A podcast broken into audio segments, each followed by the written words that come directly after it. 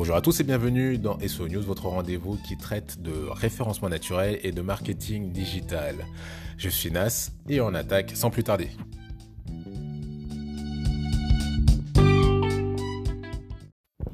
On attaque cette émission donc tout de suite avec le sommaire. Donc euh, Google qui attaque euh, en justice une structure aux États-Unis. Est-ce que ça peut arriver en France et pourquoi ils attaquent?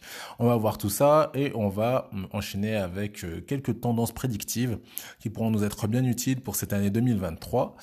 Juste avant de commencer, bah, je voulais m'excuser puisque dernièrement j'ai été absent. Effectivement, on était sur un rythme quotidien. J'ai eu pas mal de travail et donc et donc voilà, j'ai pris un peu de retard par rapport aux émissions, mais maintenant ça devrait rentrer dans l'ordre. Euh, et je vais travailler justement à avoir des émissions un peu de secours, au cas où je suis un peu débordé. Allez, c'est parti, on attaque donc tout de suite avec euh, donc cette attaque de Google.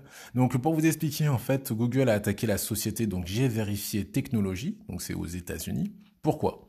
Tout simplement parce que cette structure faisait du télémarketing, donc concrètement, elle appelait des structures et elle se faisait passer pour Google. Elle leur disait bah écoutez, on vient de voir que vous n'avez pas de fiche Google Profile Business. Donc, euh, on va prendre quelques données et on va vous faire votre fiche. Ça vous aidera à être beaucoup plus visible. Il, demande, il faisait ça, bien sûr, moyennant finance.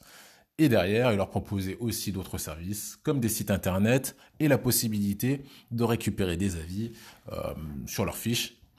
Bien entendu, ce sont des faux avis, ce sont des fiches qui ont été créées, euh, des personnages qui ont été créés exprès pour pouvoir mettre des avis. Donc, euh, donc des pratiques euh, malveillantes, on va dire, peu scrupuleuses, voilà, c'est ça, qui ont lieu. Et si je voulais en parler avec vous, bah déjà c'est parce que ça fait ça fait un peu le ça fait un peu le buzz hein, quand même dans la communauté.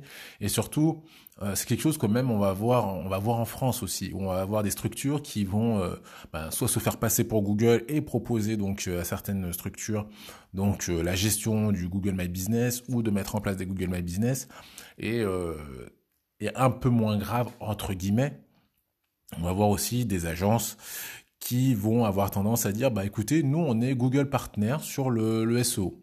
Et ça, je voulais le dire, c'est complètement faux. Il n'existe pas de Google Partner pour le SEO.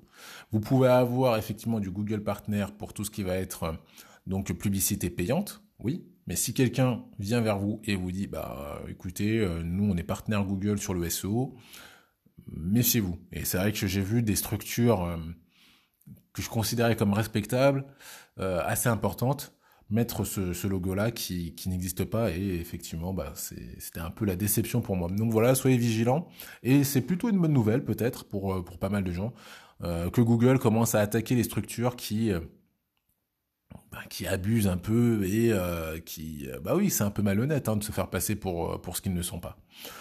Donc, euh, donc voilà pour cette, euh, pour cette première actualité. Soyez vigilants, faites attention. Google veille à ce que euh, les internautes ne se fassent pas avoir. Hein.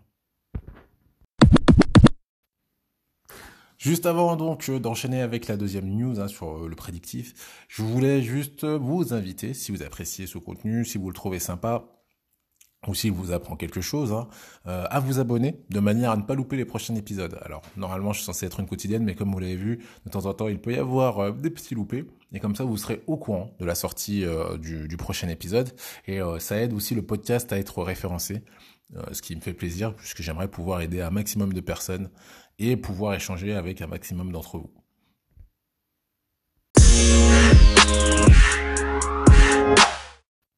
Et je voulais voir avec vous donc pour cette deuxième partie quelques tendances prédictives. Donc c'est un article en fait que j'ai vu sur le blog du modérateur qui nous fait part d'un rapport qui s'appelle Think Forward 2023 euh, qui nous parle donc de, tendances prédictives.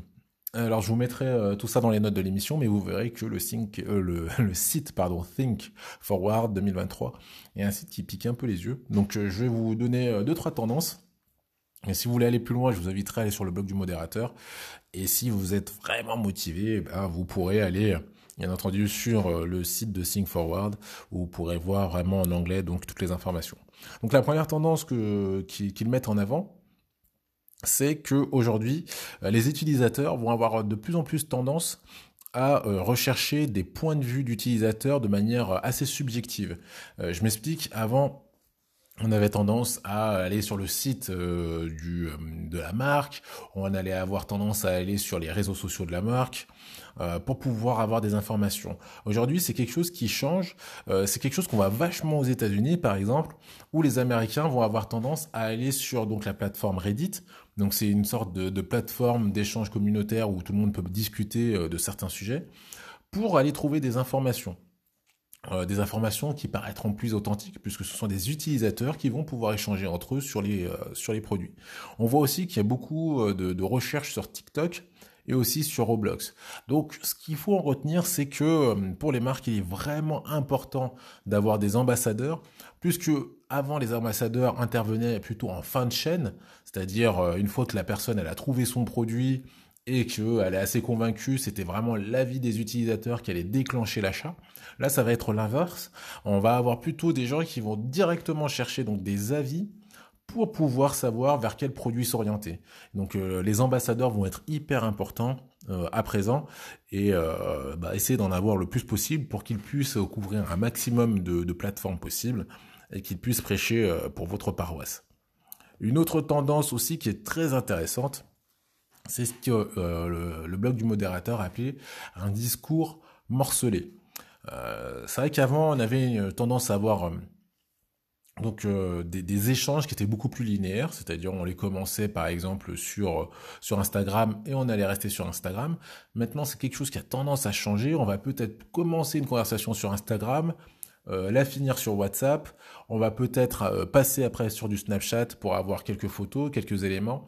Euh, voilà, les conversations peuvent bouger euh, d'une plateforme à une autre. On va la commencer, comme je vous disais, toujours sur WhatsApp. On peut aussi la finir sur Discord.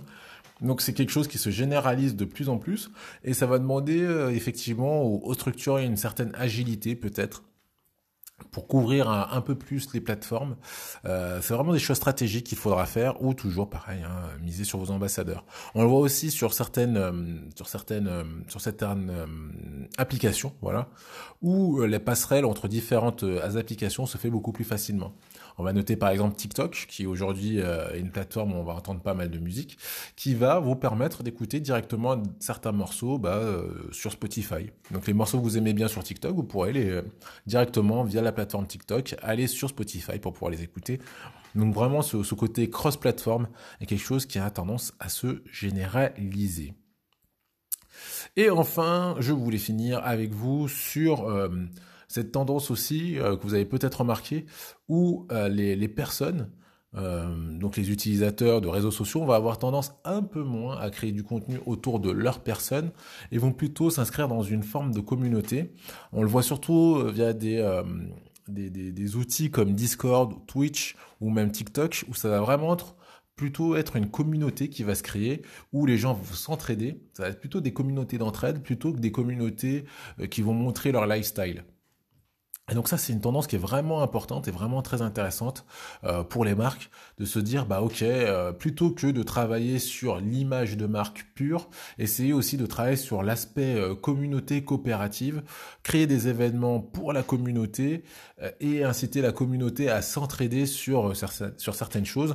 le blog du modérateur nous parle par exemple de la sortie du film Les Mignons où euh, l'opération marketing avait été de, euh, de regrouper la communauté et de les inciter à créer des costumes pour regarder ce film. Donc du coup, c'est une communauté qui s'est entraidée, qui a noué des liens autour d'une marque euh, ou d'un produit plutôt. Donc c'est quelque chose qui, qui selon le blog du modérateur et donc l'étude Think Forward 2023 euh, est une tendance qui va avoir tendance à grossir et c'est vrai que c'est, des tendances, ce que je viens de vous dire, qui, qui se sentent déjà depuis, euh, qui se sentent bien déjà depuis le début de l'année. Donc euh, je vous invite vraiment à vous poser dessus.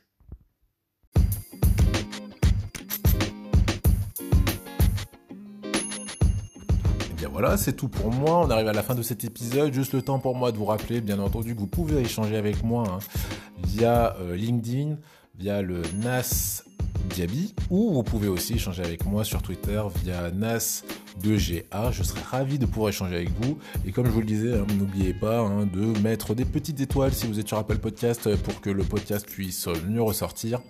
Euh, mettez aussi des commentaires, bien entendu. Ça me fait toujours plaisir euh, d'avoir vos retours. Et puis je vous dis bah, à très vite.